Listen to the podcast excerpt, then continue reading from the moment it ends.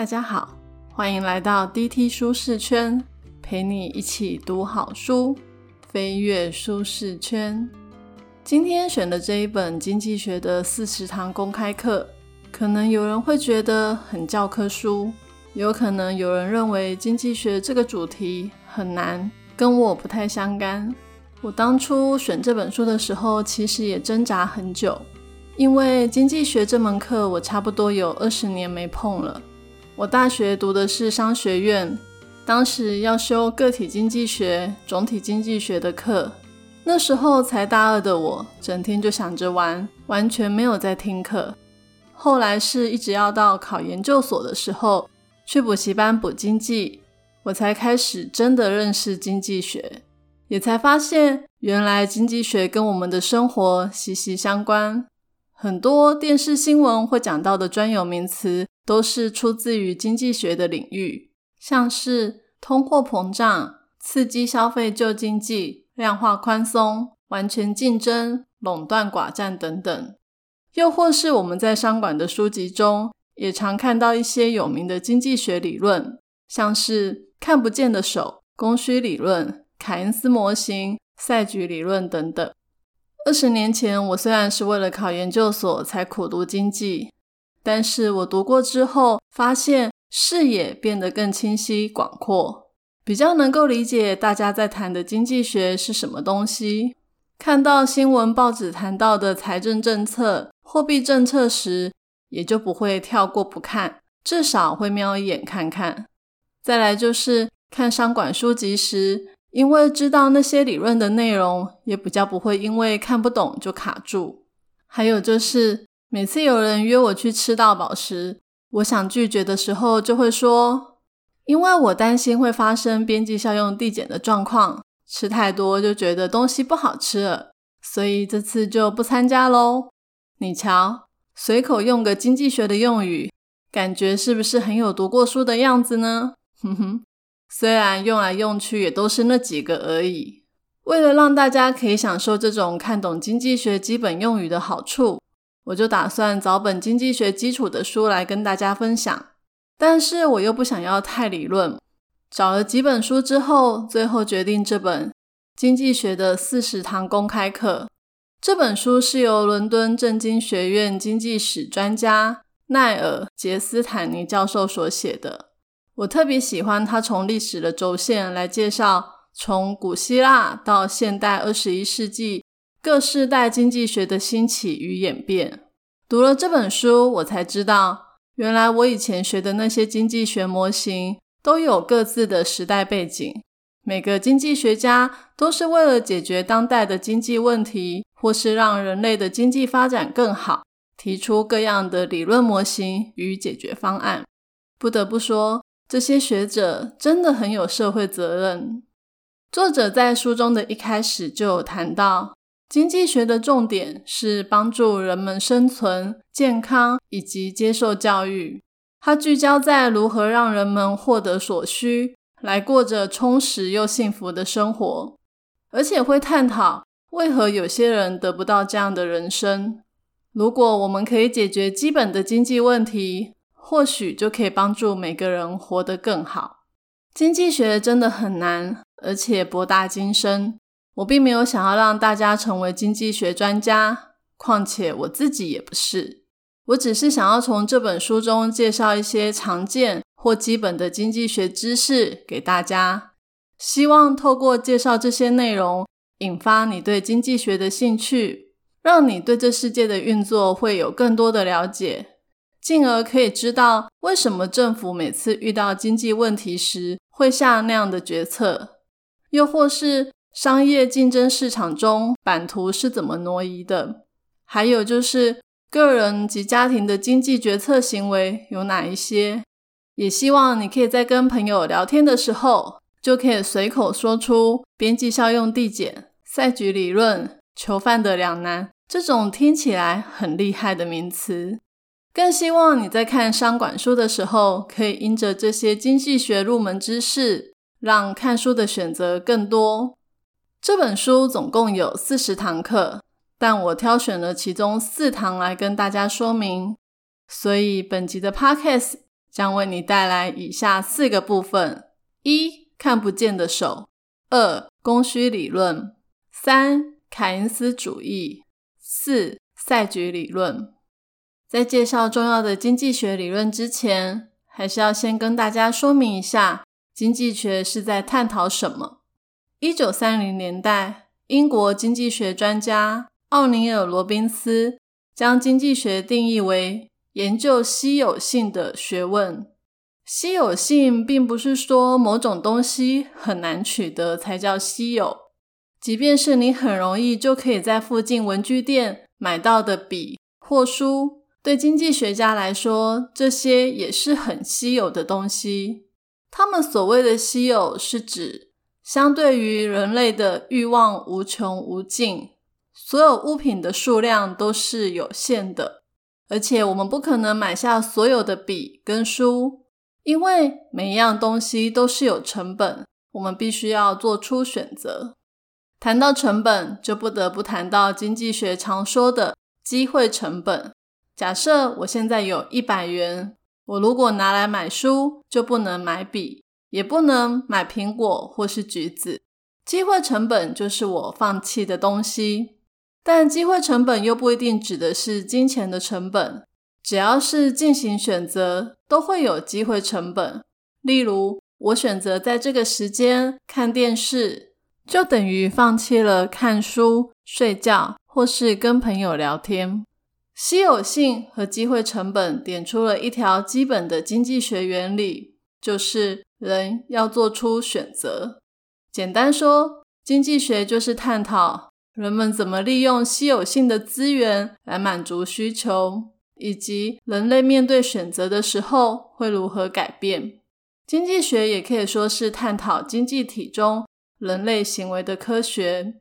接下来，我们就来看看在过去的历史中，几个著名的经济学家如何在面对经济问题时提出解决方案，进而影响人们的行为与世界的趋势。首先要介绍的是大名鼎鼎的现代经济学之父亚当·斯密。我以前比较常听到的翻译是亚当·史密斯，但这本书是翻成亚当·斯密。尊重译者，我们就都称亚当·斯密。亚当·斯密是十八世纪苏格兰的哲学家，他在一七七六年出版的《国富论》到现在都还影响甚远。他在书中提出了一个根本的经济学问题，就是自利与美好的社会是否相容。要了解这句话的意思，我们可以从足球队之间合作的例子来比喻成一个社会的运作。在一个足球队里面，有人负责防守，有人负责攻击。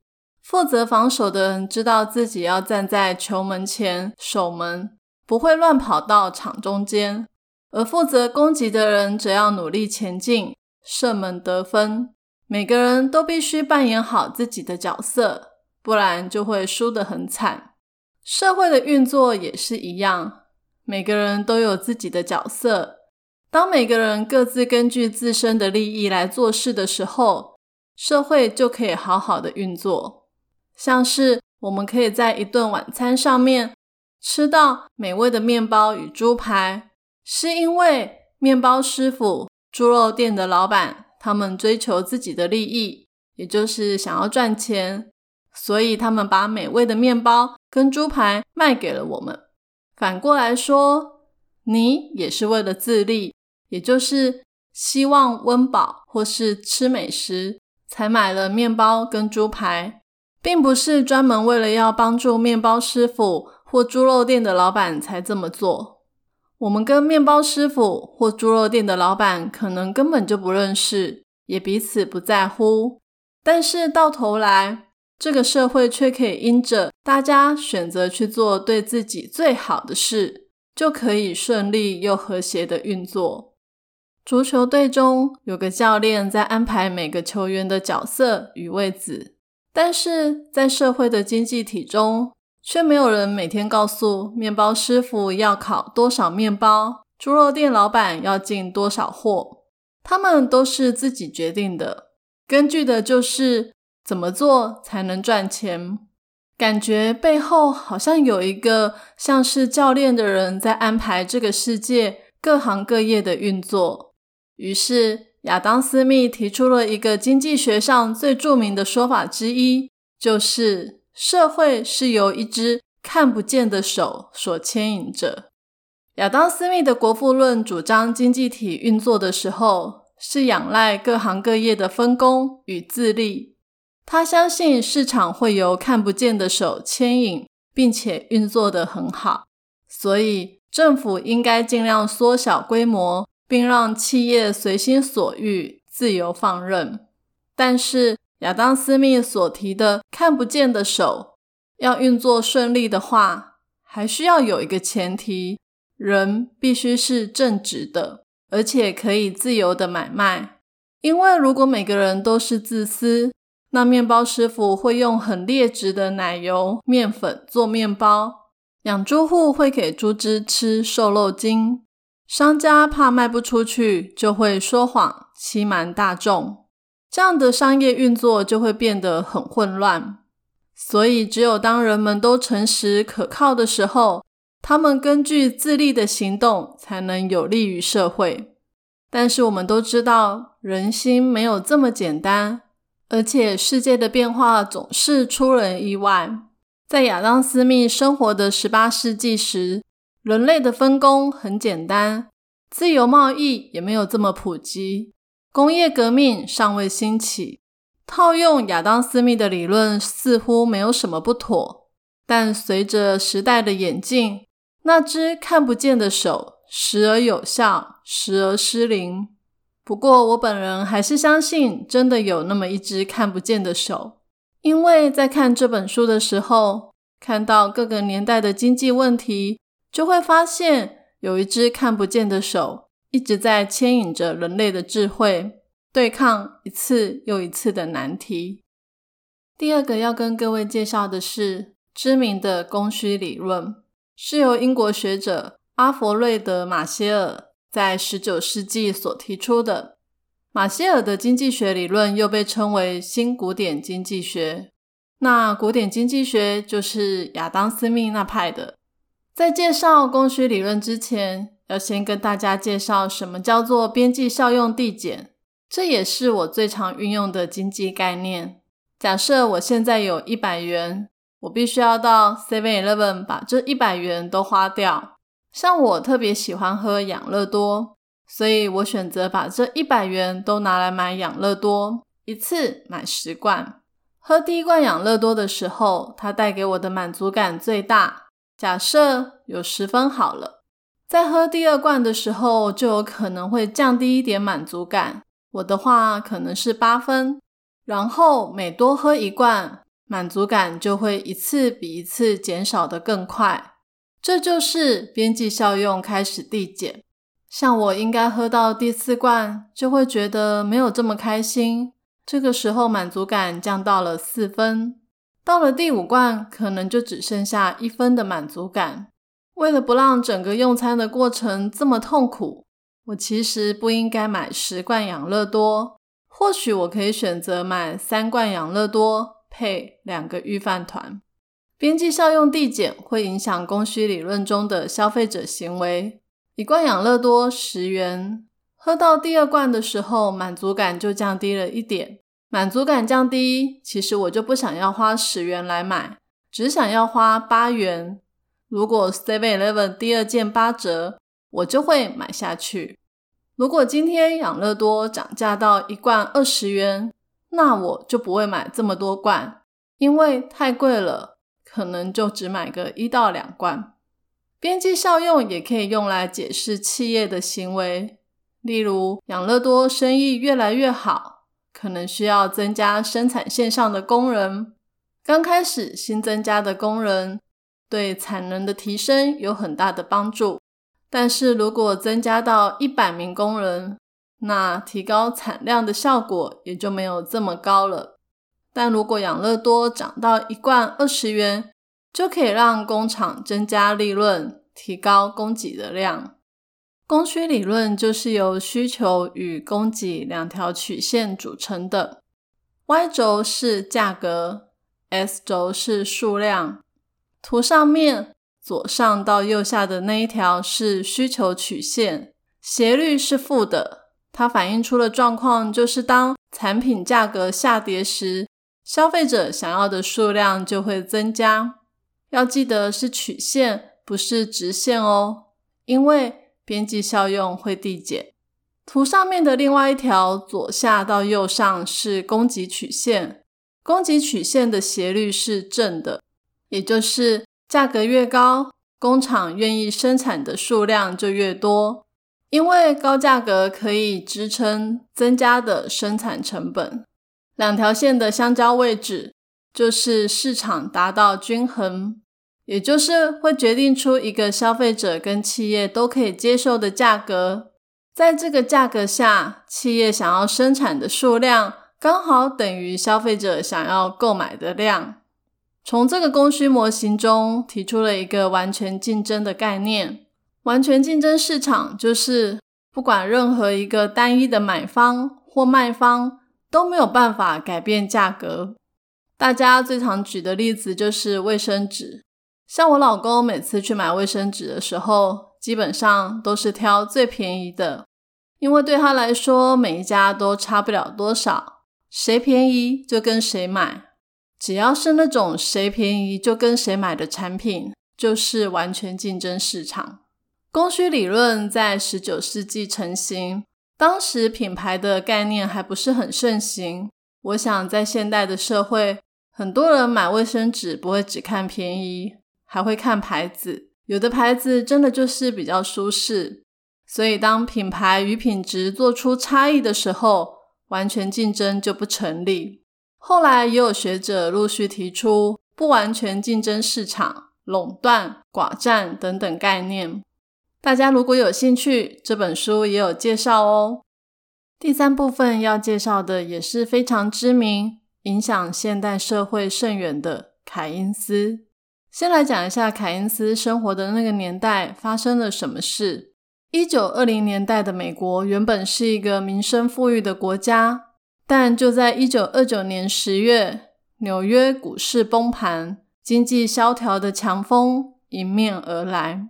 到了一九三三年的时候，全美国有一千三百万的人失业，差不多占所有劳动人口的四分之一。凯因斯是英国的经济学家，他虽然不是美国人，却试图找出一九三零年代经济大萧条的原因。传统的经济学重点讨论的是如何使用稀有性的资源，像是鞋子是稀少的，而人们对鞋子的欲望则是无限的。但如果把资源都拿去生产鞋子，就没有人来生产衣服或是帽子，所以新古典经济学就开始研究要生产多少的鞋子、多少的衣服和帽子，来达到市场均衡。但是这些理论可以运作，都是基于一个假设，就是所有的劳工都能够就业，所有工厂都可以以完全的产能在运作。但是到了一九三三年的时候，美国的工厂突然不生产这么多东西，产能没有充分利用，工人失业。凯因斯提出来的问题是：传统经济学认为一个国家的工厂跟员工永远都是在满载的状态，东西只要做得出来就卖得出去，这样的机制会运作顺利。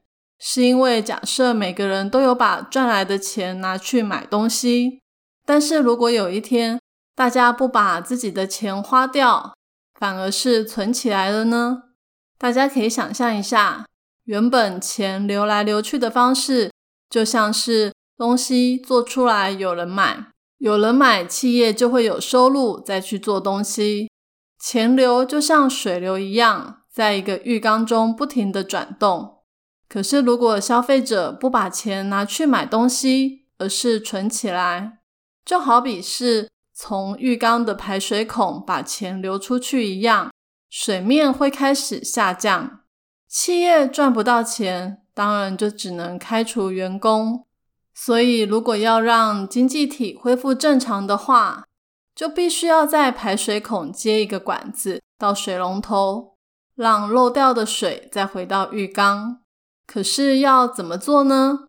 试想一下，大家都把钱存在银行，这时候如果有人要去贷款盖新工厂、买新的厂房设备，就等于是把存的钱拿去投资。钱就会回到市场当中，让漏掉的水再回到浴缸。然而，在一九三零年代，问题就出在这里，大家都不想要投资盖新工厂，这时怎么办呢？只好把水龙头的水开大，让水快一点流出来。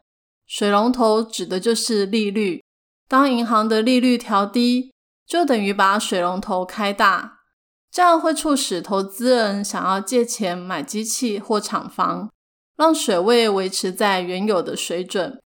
凯因斯认为，一九三零年代经济大萧条的问题，其实是出在大家对未来感到失望，导致消费与投资急剧的下降。他那时候甚至说，每当你存下五先令，就会害一个人一天没工作。凯恩斯主张政府要干预经济体。他说：“人民不花钱，政府就要花钱，花钱建设、盖公路、盖医院，或是帮办公室买新的盆栽都可以。不管怎么花，都可以阻止经济向下沉沦。虽然在短期内，政府可能会因为花钱而产生预算赤字，但是当经济有起色，有更多的人就业赚钱，政府就可以拿到更多的税收，赤字也会消失。除了增加政府支出之外，还有一个方法就是减税。虽然凯恩斯在一九四六年就已经过世，但后来还是出现很多拥护凯恩斯的学者。一九六四年的时候，美国詹森总统透过减税来振兴经济。他让全美的消费者每天多两千五百万美元可以花。他说，这笔钱会在经济体中流动，提高的产品需求会比减税的金额高上好几倍。大家听到这里有没有觉得蛮熟悉的？还记得去年的三倍券、振兴券吗？因为新冠肺炎的盛行，让我们国家的经济产生了衰退。很多行业都受到了影响，政府让我们用一千元换三千元，赚两千元，而且振兴券只能消费，不能存起来。再加上各个餐厅店家又寄出各种搭配振兴券的优惠，为了就是要让我们多消费，只要消费变多，就可以把原本要拿来存的钱流回市场中，促进经济发展。听到这。你有没有觉得，原来凯恩斯离我们这么近？他的增加政府支出、刺激消费，都是各国常用的手法。所以经济学真的超级实用的。在介绍完古典、新古典、凯恩斯等经济学派之后，接下来想要跟大家介绍一下一个近代常见的经济学理论，就是赛局理论。赛局理论兴起在一九四零五零年代，是结合数学及经济学领域所提出来的理论。当时的世界局势是在二战之后，美国和苏联成了世界上两大政权，他们两个国家整天都用核子武器来威胁对方，也是一场著名的军备竞赛。赛局理论探讨的就是。国家、企业或人在对方行动后会影响我方结果时，彼此会如何决策或是进行下一步？以美国跟苏联的军备竞赛来说，就是当敌人买下飞弹时，你如果没有买，就会处于劣势，所以你会以牙还牙，也买飞弹。赛局的状况就是。两边都要决定该做什么，同时也要考虑对方会怎么做。赛局理论研究的是策略性互动，不只适用在国家间的军备竞赛、商场中的协商谈判、竞争的走向，甚至是两个人之间游戏的赛局，都包括在里面。其中最有名的就是囚犯的两难。故事是这样的：有两个抢银行的人被逮捕，但警方却没有掌握太多证据证明他们两个犯罪。不过，警方却掌握了他们两个逃税的铁证。警方呢，把这两个嫌犯分开来审问，分别对两个人说：如果其中一个人认罪，另外一个人否认，那警方就会把否认的人视为主谋，让认罪的那一方成为证人。否认的那个人会被判二十年的重刑。而认罪的那个人则是无罪释放。但如果两个人都否认抢劫，两个人只会因为逃税入狱四年。相反的，如果两个人都认罪，各自就会因为抢劫而被判十年的徒刑。如果你是囚犯，你在不知道对方会否认还是认罪时，你会怎么做？你试想一下。如果对方认罪，你没有认，你就变成主谋，二十年的刑期完全都落在你身上，所以你不能不认罪。另外一种状况是，如果对方否认，但你认罪了，你就可以无罪释放。所以认罪比不认罪好。你发现了吗？不管对方是否认罪，你都要认罪。这样才不会是最惨的状况，最后就产出了一个结果，就是两个人都会认罪，各判十年。这就是囚犯的两难，两个嫌犯都做出了对自己最有利的选择，但最后却不是对两个人最好的结果。其实，如果两个人都否认抢劫，才是对他们最好的。一个人只要判四年。而人都是自利，想要占对方便宜的，想要透过认罪来无罪释放，结果最后两个人都没有占到便宜，一起在牢里度过十年。回到美国和苏联的军备竞赛，两个国家不断的增加飞弹的数量，花了一大堆钱来威胁对方。其实最好的决策应该是一开始。两边都不要买，对大家最好。企业竞争也是一样的。一九六零年代，美国的奇异与西屋都想要卖好自家的发电机，两家公司达成了一个协议，就是少卖一点发电机，把价格提高。问题是，当市场价格提高之后，就会有其中的一方想要占对方便宜。定的比对方的价格还要再低一点，就可以多卖一点发电机。如果两边都这么想，就跟刚刚那两个囚犯一样，最后利润会越来越少，搞到后来合作还会破局呢。所以最好的抉择就是一开始就不要降价。赛局理论提供了一套思路，让人们思考什么时候合作。什么时候奋战？有些赛局运用到非常复杂的战术，有兴趣深入探讨的朋友可以去找相关的书籍来看哦。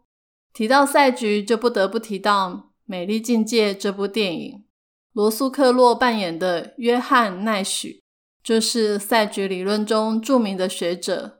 他提出了奈许均衡，还在一九九四年获得诺贝尔经济学奖哦。讲到这里，我已经介绍完四个很基本的经济学理论，但是我最后还是要回到书中一开始提到的新古典经济学马歇尔所说的一句话：经济学家都需要有一个冷静的脑和一颗温暖的心。经济学家在描述这个世界时，要像科学家一样理性又冷静。但同时也要对身边受苦的人怀抱怜悯之情，并且努力改变他们的生活。当精准的判断与怜悯的心肠结合时，经济学就可以成为一股变革的力量，创造出更富裕、更公平的社会，让更多人可以过上幸福的日子。本书总共有四十堂课，我只挑了其中四堂来跟大家说明。里面还有很多重要的经济学历史，像是十九世纪马克思的共产主义，二十世纪的美国炫耀性消费，两千年的网络泡沫化，两千零八年的金融海啸等等，在本书中都有阐述发生的原因，以及当时经济学家提出的解决方法。建议有兴趣的朋友可以买书来看，真的很精彩。买了绝对不会后悔哦。对了，书中还有提到一个叫行为经济学，是由两个天才心理学家所提出的。其中一位是《快思慢想》这本书的作者丹尼尔·康纳曼，他在两千年得到诺贝尔经济学奖。你没有听错，心理学家得到诺贝尔经济学奖。我在下一集会介绍《橡皮擦计划》这本书。这本书就是在讲述这两位天才心理学家之间的故事，也可以让大家一探行为经济学的究竟哦。今天我要送给大家的三个知识礼物，分别是：一、亚当·斯密主张市场会由看不见的手牵引，并且运作得很好，所以政府应该尽量缩小规模，让企业随心所欲、自由放任。二、供需理论就是需求与供给曲线所决定的，它会决定出一个消费者与企业都接受的价格。此时，企业想要生产的数量刚好等于消费者想要购买的数量。三、当经济衰退时，许多政府都会采用凯因斯主义来增加政府支出、减少税收，或是刺激消费救经济。这集的题目是你最喜欢或认同哪个经济学家的理论呢？欢迎留言跟我分享你的看法。我已经把今天所有的重点内容都放在我的部落格 Podcast 的说明栏有连结哦。愿上帝帮助我们都有一个冷静的脑和一颗温暖的心，透过经济学的理论基础，对世界的运作有更多的了解。也让我们善用经济学的知识，帮助人类生存得更好，经济社会国家都有更美好的发展。我是 Tilly，DT 舒适圈，一周一本好书，我们下周见。